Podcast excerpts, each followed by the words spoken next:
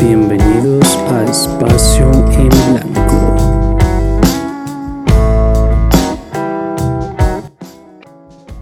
Bienvenidos a Espacio en Blanco, un lugar donde tres mujeres y un hombre perdido, quincena con quincena, comentarán temas de actualidad o algún libro. Y a veces nos iremos al columpio. Me encuentro con la psicóloga Bárbara León, egresada de la UNAM, maestra de Suayer y mujer estricta. Vanessa de la O, feminista de Hueso Colorado, cuidadora de plantas y mujer beligerante.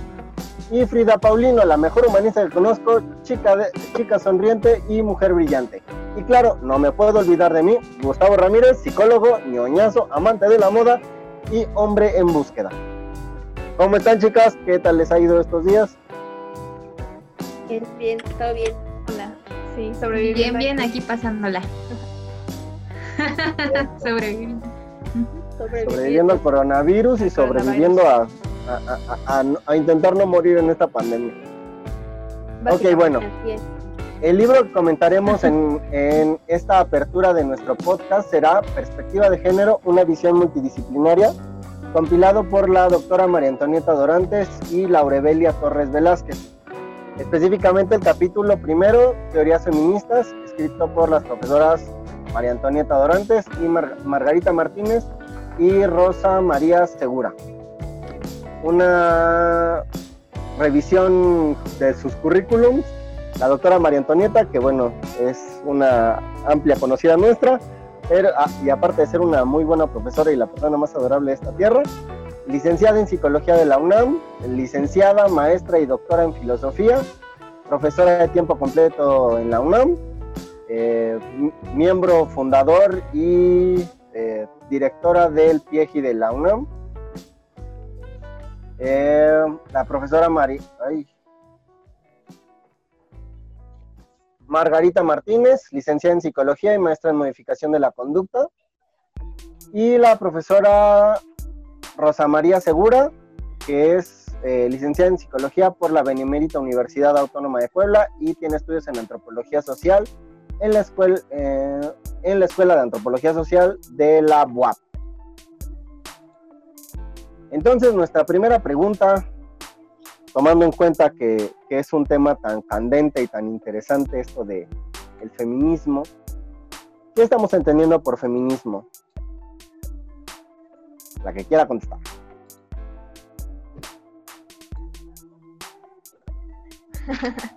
Denle, compañeras. No porque me haya presentado como feminista. Sí, adelante. Solamente puedo decirlo yo. Eh, bueno, yo creo que más bien hay que comentar como cada quien, ¿no? Lo que pensamos acerca de, de qué es el feminismo. Para mí es un movimiento social y político que ya tiene bastantes años. Eh, la mayoría lo sitúa ahí como por el renacimiento, las primeras feministas. Pero bueno, es algo que se, está manteniendo, se ha mantenido hasta el día de hoy y aparte de eso, eh, pues ha ido cambiando, ¿no? Básicamente lo que se busca dentro del feminismo es que las mujeres tengamos eh, los mismos derechos. Bueno, depende de qué feminismo se hable, ¿no? Porque hay diferentes corrientes, pero eh, pues en general básicamente es como que tengamos los mismos derechos, que tengamos eh, pues una posición eh, igual o, o, similar a los hombres dentro de la sociedad. Y aparte de eso, que eh, pues todos los estereotipos y todas estas cargas que se nos han hecho a partir de nuestro cuerpo, pues se eliminen, ¿no? Eh, decía que, bueno, hay diferentes tipos de feminismos y pues a partir de esto se va, va a haber diferentes posiciones, ¿no? Pero, eh, pues a mí el que más me hace sentido o el que me ha estado haciendo más sentido actualmente, pues es el feminismo radical, que básicamente lo que busca o que está como teorizando es la raíz de la opresión a partir del patriarcado, este concepto que está como ya también muy manoseado y no bien entendido. Y también... Eh, pues dentro de la misma población la gente conceptualiza mal el feminismo radical, ¿no? Piensa que son extremistas, que son locas, que odian a los hombres y todo esto, pero porque en realidad no lo conocen. Entonces, bueno, también sería como interesante checar eso. Pero bueno, ya platiqué mucho, ya hablé mucho, quiero que comenten mis compañeras.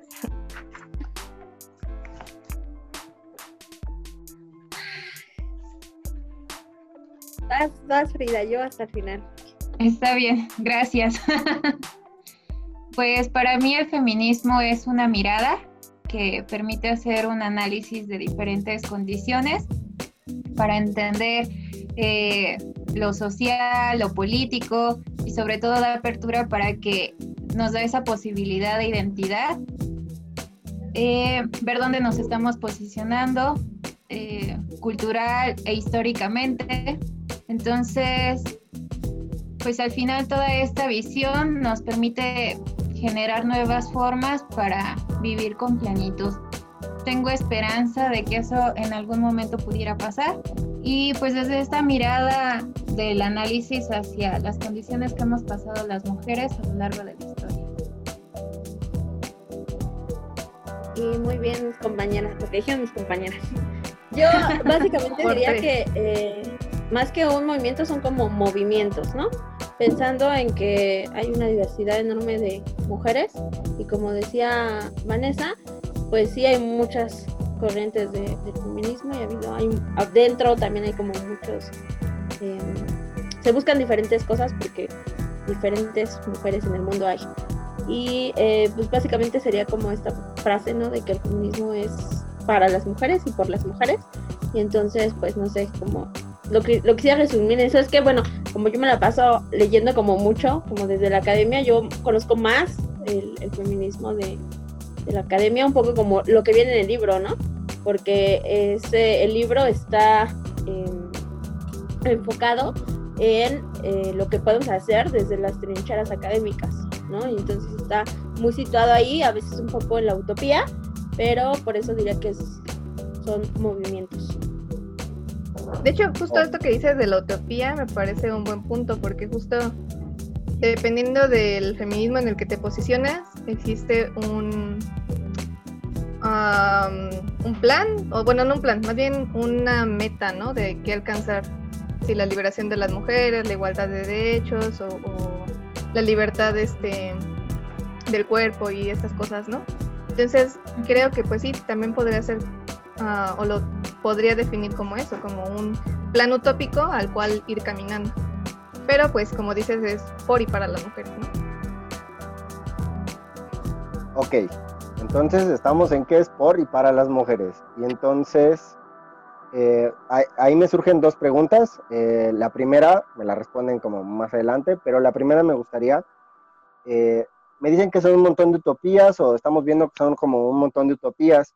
¿A qué utopías nos lleva cada uno de los feminismos o qué feminismos consideran que son las utopías eh, más útiles o las utopías que nos pudieran ayudar más? Pero yo tengo una lista.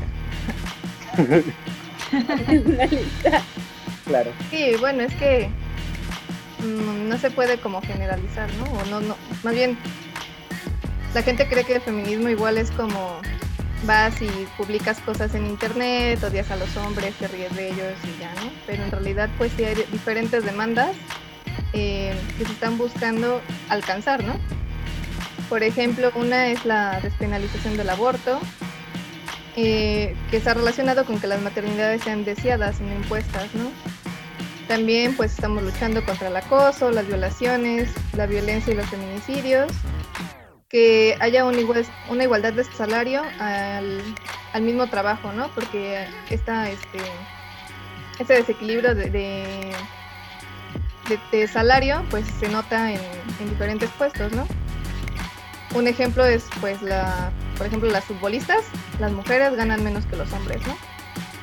Eh, bueno, también de entrada, los futbolistas, eso es un, son unos salarios brutales que no sé de dónde sacan tanto dinero. Y creo que ellos ya los dejaron estar ahorita entrenando, ¿no? Y todas estas cosas, y a las mujeres futbolistas todavía no. Y todavía está pues, el COVID. Pero bueno, eh, también pues que exista reconocimiento, que haya representación social, política e histórica de las mujeres, porque pues cualquiera, por ejemplo, puede ir a los libros de su carrera y si los ojea van a ver muy poquitos nombres de mujeres, ¿no? Hemos sido invisibilizadas justamente como de esta, de esta historia y entonces pues lo que se busca es como recuperar nuestros nombres. Em, el reconocimiento y respeto a la diversidad sexual, la desexualización de la infancia y también creo que la desexualización del cuerpo en general, ¿no? Que no seamos vistas como objetos. que justamente seamos sujetas y no objetos. También pues la abolición. Bueno, este es como un tema dual, ¿no? Dependiendo de quién le preguntes, hay algunas que quieren abolir este, el comercio sexual y hay otras que quieren regularlo, ¿no? Y pues también eh, ver las, las políticas de los cuidados, ¿no? Que ya no esté este, privatizado, que también tengan un buen salario mm, y que no solamente las mujeres nos dediquemos a los cuidados, a las labores de cuidados. Y bueno, eso es como la lista que yo tenía, pero en realidad podrían ser como muchas más cosas, ¿no? Eso es como lo que se busca en general, yo creo, que dentro del feminismo o los feminismos. Ok. ¿Y ustedes, Frida, Bárbara, cuáles son las utopías que consideran más útiles o, que consideran que, que aquel que, que, aquella que quiere entrar a este asunto debería de empezar a analizar o sería un buen feminismo con el cual iniciar? Un feminismo con el cual iniciar. Me parece curiosa esa frase. Pues, eh, pues hablando, hablando un poco de justamente del libro, creo que el libro es un gran parteaguas para quien sea que vaya a iniciar en la perspectiva de género, ¿no? Porque creo que es como, no sé, la mayoría de las mujeres que conozco iniciaron así, con, con este, entrando un poco a lo que es la perspectiva de género y ya hubo quien, como yo, nos quedamos ahí, o como Vane, se, se volvieron feministas, ¿no? Entonces, en el libro, las, las, o sea, como para entender un poco que hay muchos movimientos, habla como de las dos grandes eh, divisiones, ¿no? Porque hay un montón, ya después cuando aprendí más sobre eso, ya mi cabeza era como ah, no sé, pero en el libro, pues las autoras lo plantean como muy simple, ¿no? El del feminismo, eh, de la igualdad y de la diferencia. Creo que estos dos, eh, para iniciar, ¿no? te ayudan mucho a comprender cómo van también evolucionando los movimientos, porque el de la igualdad pedía igualdad en derechos sociales, ¿no? Pero pues ya después de que ya entramos al, espacio público, pues ya nos dimos cuenta, las se dieron cuenta que pues no era suficiente únicamente con intentar igualarnos en derechos sociales, ¿no? Sino ver también las diferencias que hay, ¿no? Y de hecho dentro del libro hay una una frase hablando justamente de la academia que, que, me llama mucho la atención porque las autoras dicen que no ya no ya no basta con eh, ver como el número de matrículas que las matrículas dentro de de las universidades estén igualadas ¿no? entre hombres y mujeres ya, con eso ya logramos un montón porque ya hay el mismo número de mujeres que, hombres en las escuelas ¿no? sino también justamente el feminismo la diferencia permite ver todas esas condiciones que no son iguales. O sea, sí puede haber el mismo número de eh, estudiantes, mujeres y hombres en una carrera, pero las condiciones en las que unas y otros eh, están tomando las clases, están yendo todos los días a la escuela, no son las mismas. Entonces, a mí estas, o sea, como eh, tu, responde a tu pregunta, ¿no? Esta como utopías para iniciar, sería entender bien el feminismo de la igualdad y el feminismo de la diferencia, que al final tiene que ver con el contexto en el que se van desarrollando, ¿no? Y cómo uno va antecediendo al otro.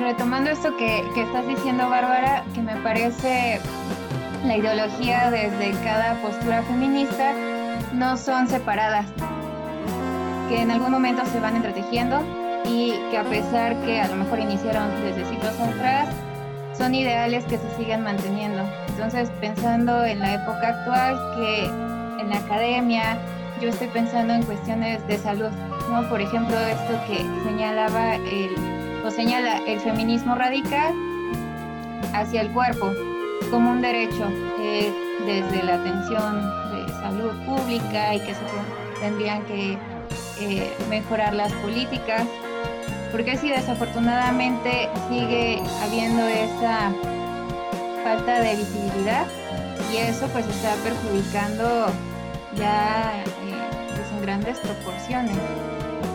Entonces, este, bueno, desde ahí yo lo tomo como punto de referencia.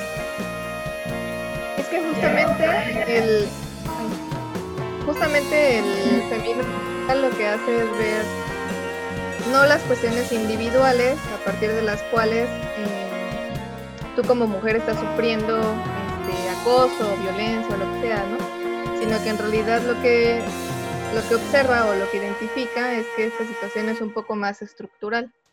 Eh, ahorita, bueno, hace unos días tomé un curso con esta Karina Vergara y ella explicaba que justamente eh, pues el patriarcado es como esta gran estructura, ¿no? Como esta, estos cimientos de una casa o estos pilares en los cuales pues se mantiene todo lo demás, la forma en la que actuamos, la forma en la que nos atienden, por ejemplo, lo que comentas, ¿no? En los servicios médicos, la forma en la que se, se dan clases, la forma en la que interactuamos entre personas, la, o sea, Ah, también lo que nos venden, por ejemplo, los medios de comunicación y entretenimiento, la forma en la que se le enseña a niños y niñas qué es lo que es ser femenina y qué es lo que es ser masculino, etc, etc, etc. ¿no? Entonces me parece que eso es importante y también retomando de lo que decía Bárbara, este, de cómo han ido evolucionando los, los feminismos a partir de esas cuestiones sociales, creo que también eso influye o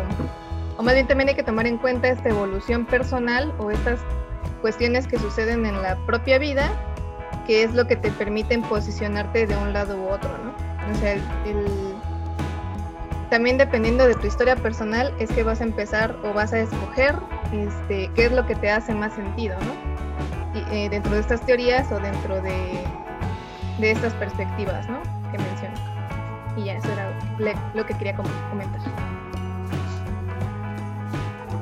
y, me parece interesante esto, eh, esto último que comentas, Vane, de, de dependiendo de tu historia personal es, es donde pudieras empezar o, o, el que te va a hacer más sentido, ¿no? Que finalmente eh, lo que más nos puede llegar a resonar es eso que, que termina aterrizándose en una vivencia y que termina aterrizándose en nuestra biografía. Ahora ya sé que la, la siguiente pregunta que voy a hacer es, es este, rara, ¿no? Pero hombres soy, hombres conozco. Y, una experiencia que me pareció interesante mientras me metí en esto de perspectiva de género y feminismos y entender es, eh, ¿nosotros los hombres tenemos un lugar dentro del feminismo? me, me, sus cabezas diciendo que no, pero nada más eh, desarrollen la idea. Yo ya sé que no, pero quiero que le digan a aquellos que nos escuchen y nos vean ¿Por qué no? Porque no, ya tienen espacios propios. Así Porque a todo quieren entrar. No sé. A ver, mi explicación sería, justamente no han vivido en un cuerpo de mujer. No han tenido como todo este historial, toda esta... Eh, de hecho, ya nos quedan 10 minutos. No han tenido como toda esta historia de opresión, de enseñanza, de que te estén diciendo, que te estén callando, que te estén chiflando en la calle, que te estén este, menospreciando lo que comentas. O sea, mil y un cosas que nos pasan a nosotras simplemente por el cuerpo que tenemos, ¿no? O esta violencia obstétrica, por ejemplo, cuando van a, van a parir, o pues simplemente la violencia que, que existe en algunos consultorios ¿no? médicos, de que también hasta los médicos llegan y acosan, ¿no? Entonces, justamente por esa misma eh, visión o esta perspectiva personal, es que no podrían entender, a lo mejor sí lo pueden entender, a lo mejor tantito, ¿no? Quién sabe, algunos, de forma cognitiva, pero en realidad no lo han vivido y eso, o sea, la experiencia es, es otra cosa, ¿no? No sé cómo explicarlo, como si no pasa por el cuerpo, no realmente no lo entiendes al 100%. Y porque, bueno, o sea, he tenido como varios, varios compas que es así como de, no, y es que qué onda con el feminismo o eso, o intentan entender, pero de todas formas pues siguen viviéndose en privilegios, ¿no? O sea, siguen diciendo, pues es que no, no pasa nada porque les chiflan en la calle y no sé qué, es así como de, güey, es que tú no entiendes el miedo que se siente porque no solamente es que te chiflen, es que te sigan, es que te suban a un carro, es que te lleven este, de trata de blancas o que te violen y o sea, los miedos son diferentes también. Y, pues eso parte de tu historia. Y también, por ejemplo, otro tema es la pornografía, ¿no? Que tampoco la pueden dejar. O sea, también eso es como el güey, o sea, si estás como empatizando en parte, pero tampoco estás viendo que muchas mujeres están siendo orilladas a eso porque estamos siendo objetivizadas, porque los salarios son este, bueno, es como la opción que tienen, ¿no? Y pues eso también es un privilegio económico que ellos tienen por agarrar y comprar los cuerpos y sin ningún problema, no les preocupa. y ya, bueno, así podría... un tema. Sí, sí, podría seguir, pero bueno, el punto es que no, no pueden entrar. Sí, es que aparte como siempre le digo a mis estudiantes cuando hablamos de perspectiva de género, es que cuando entras a la perspectiva de género no basta con leerlo, o sea, no basta con entenderlo cognitivamente, tienes que llevar ese análisis a tu vida. Y si estamos hablando de que el feminismo estudia eh, únicamente la condición de las mujeres, ¿no? Así como muy someramente hablando, ¿no? Con lo que dijimos, pues no hay forma. O sea, ¿cómo, cómo llevas a tu vida el, el, el, ser mujer desde que naciste, ¿no? O sea, porque esto es, más bien desde antes de nacer, ya traes toda la carga, ¿no? de lo, lo, que es ser femenina, ¿no? O sea, desde que eres un... De que estás en la idea de tu madre y de tu padre, ya está toda esa parte de los estereotipos.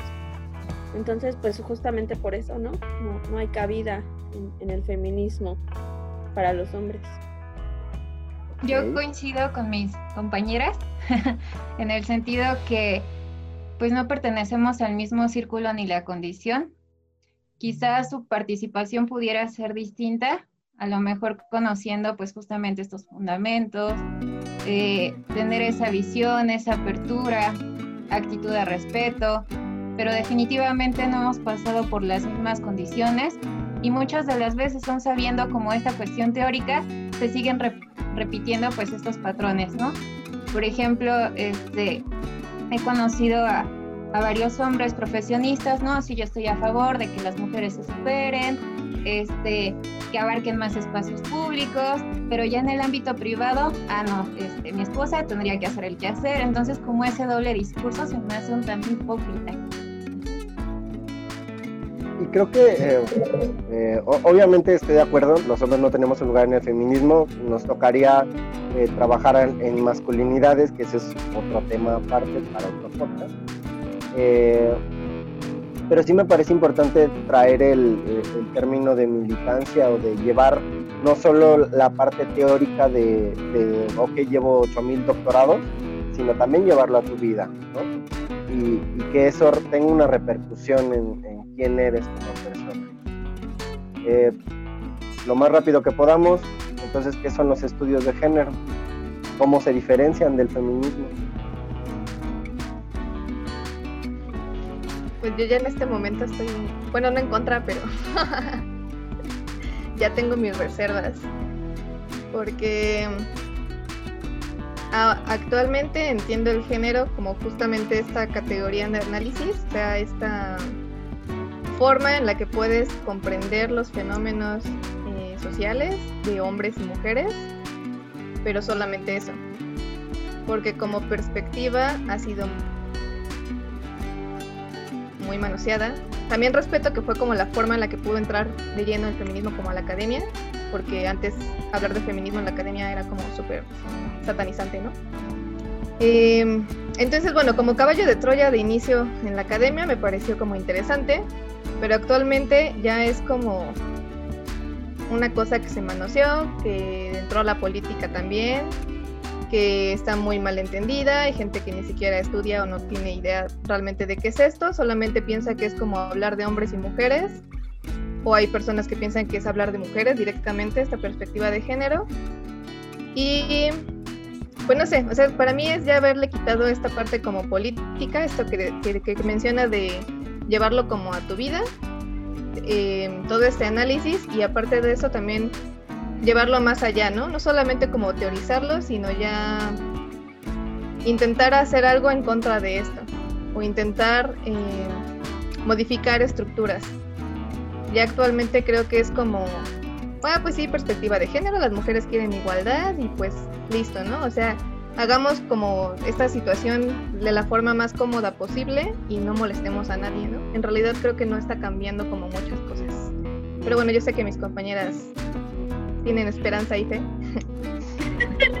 Tenemos fe en la humanidad.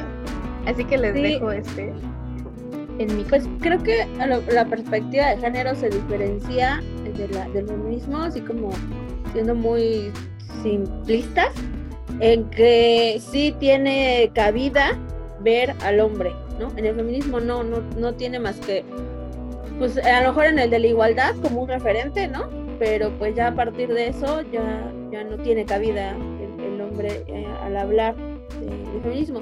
Y en la perspectiva de género sí vemos también esas otras cosas que el patriarcado también le impone a, los hombres, ¿no?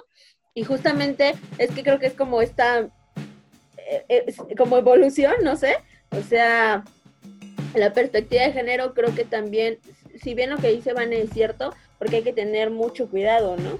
De que no nada más por ponerle como en Insta, ¿no? El filtro de perspectiva de género, ya todo va a ser precioso y bello y ya las condiciones van a ser iguales, porque ni siquiera en la academia sucede, ¿no? O sea, ni siquiera en, en, en, la academia que todo parece utópico, sucede así, ¿no? Ya le metemos perspectiva de género y ya aquí no hay discriminación, ya no hay violencia, ya no hay nada, ya no hay nada, ¿no? Entonces, creo que la perspectiva permitió que los hombres se acercaran para empezar, porque están como en pañales todavía, esta cuestión de ver las masculinidades, ¿no? Y empezar a trabajar y a cuestionarse su, su propio vivir dentro de nuestra sociedad. Entonces, creo que esa sería como la diferencia más grande en relación a los feminismos, ¿no? Que en la perspectiva de género sí tiene cabida hablar de hombres, incluirles y, y analizar cómo estos dos, como nosotros, ¿no? Y nosotras vamos caminando en esta, en esta sociedad. Si se analiza como más la relación, ¿no? Entre hombres y mujeres. Solamente agregaría que también ahorita se está dando como esa apertura no solo hacia hombres y mujeres, sino a la diversidad.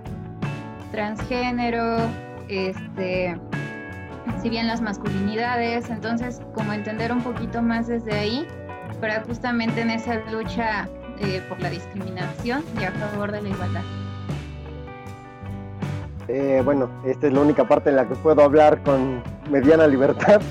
Eh, pues creo que sí, justamente la perspectiva de género es ese primer espacio en el que los hombres eh, que fuimos maltratados por el feminismo manoseado, este, tenemos oportunidad de sentarnos a hablar de estas cosas que no se hablan, de nuestra sexualidad y de un montón de situaciones que hacemos entre nosotros que nadie habla, que todos dan por hecho y que justamente nos da la oportunidad de, sentarnos a escucharlas y a decir, ok, estamos haciendo cosas bien terribles y bien perversas este, en el proceso de ser personas y a cuestionar como esto que hacen.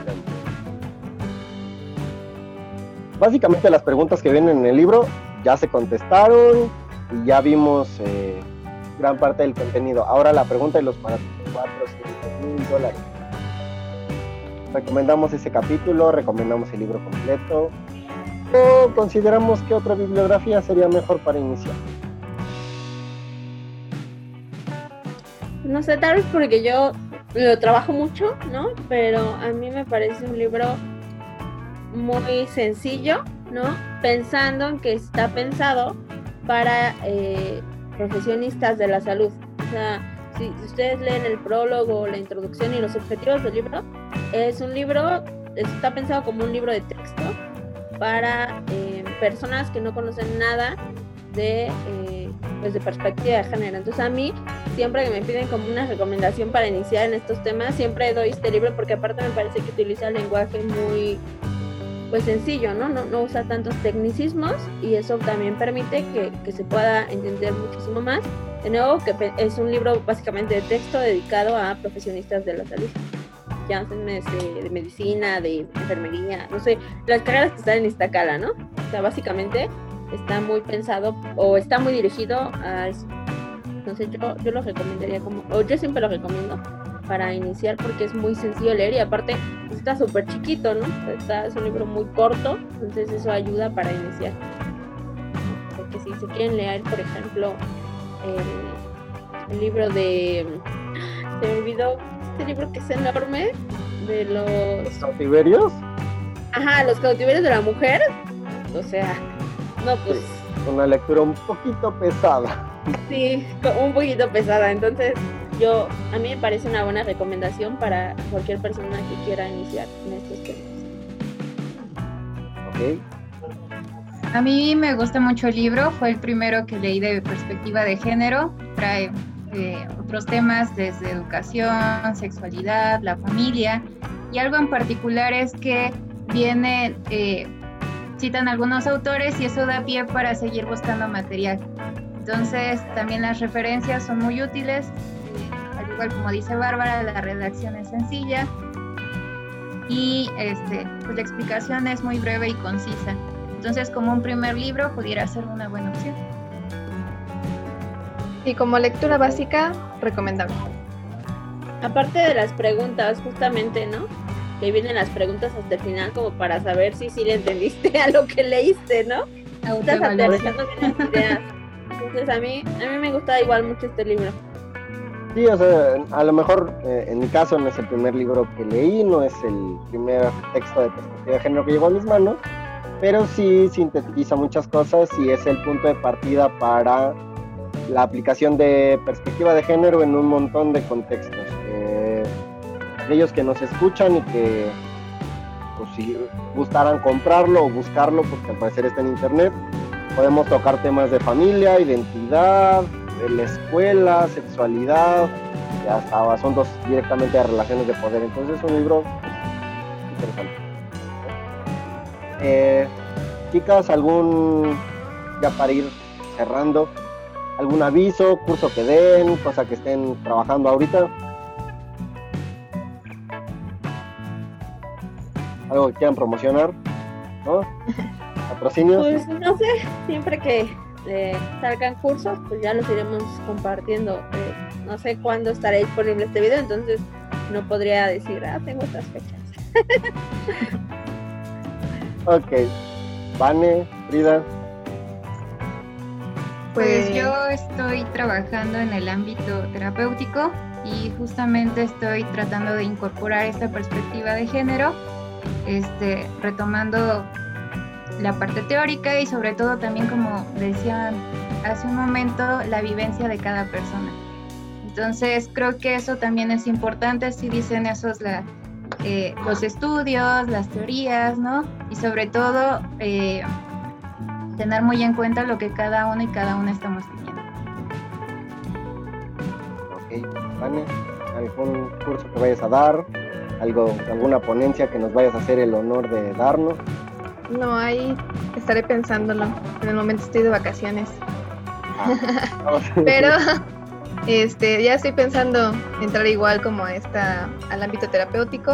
Yo creo que para el próximo año.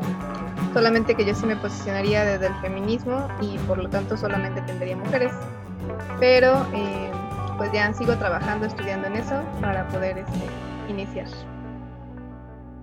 Ok, y bueno, eh, yo sí estoy en el ámbito clínico, yo sí atiendo hombres, mujeres, igual no es como que muchos hombres vengan y no creo que, y bueno, en mi experiencia los hombres que han venido no creo que te gusten los temas que tocan. Eh, por otro lado, Bárbara y yo estamos trabajando en Colectivo Ignosi, tenemos cursos este final de, de, de julio, esperamos que alguno, bueno, que se llenen y que tengamos mucha gente y si no, pues sigan Ignosi, I-G-N o SY este, en Facebook y en, y en Instagram. Sí, estamos en Instagram, no, me acuerdo. Este, um, porque, bueno, igual tenemos cursitos de perspectiva de género, sexualidades. Este, aquí la señorita Bárbara es una diosa de redacción y nos da cursitos de redacción. Este, y bueno, bien, si es, eh, eso es todo de nuestra parte. Denle like al video, suscríbanse eh, dejen comentarios positivos y a los haters, cuando se les baje el coraje, nos vemos en los salones. Bye. Bye. Adiós.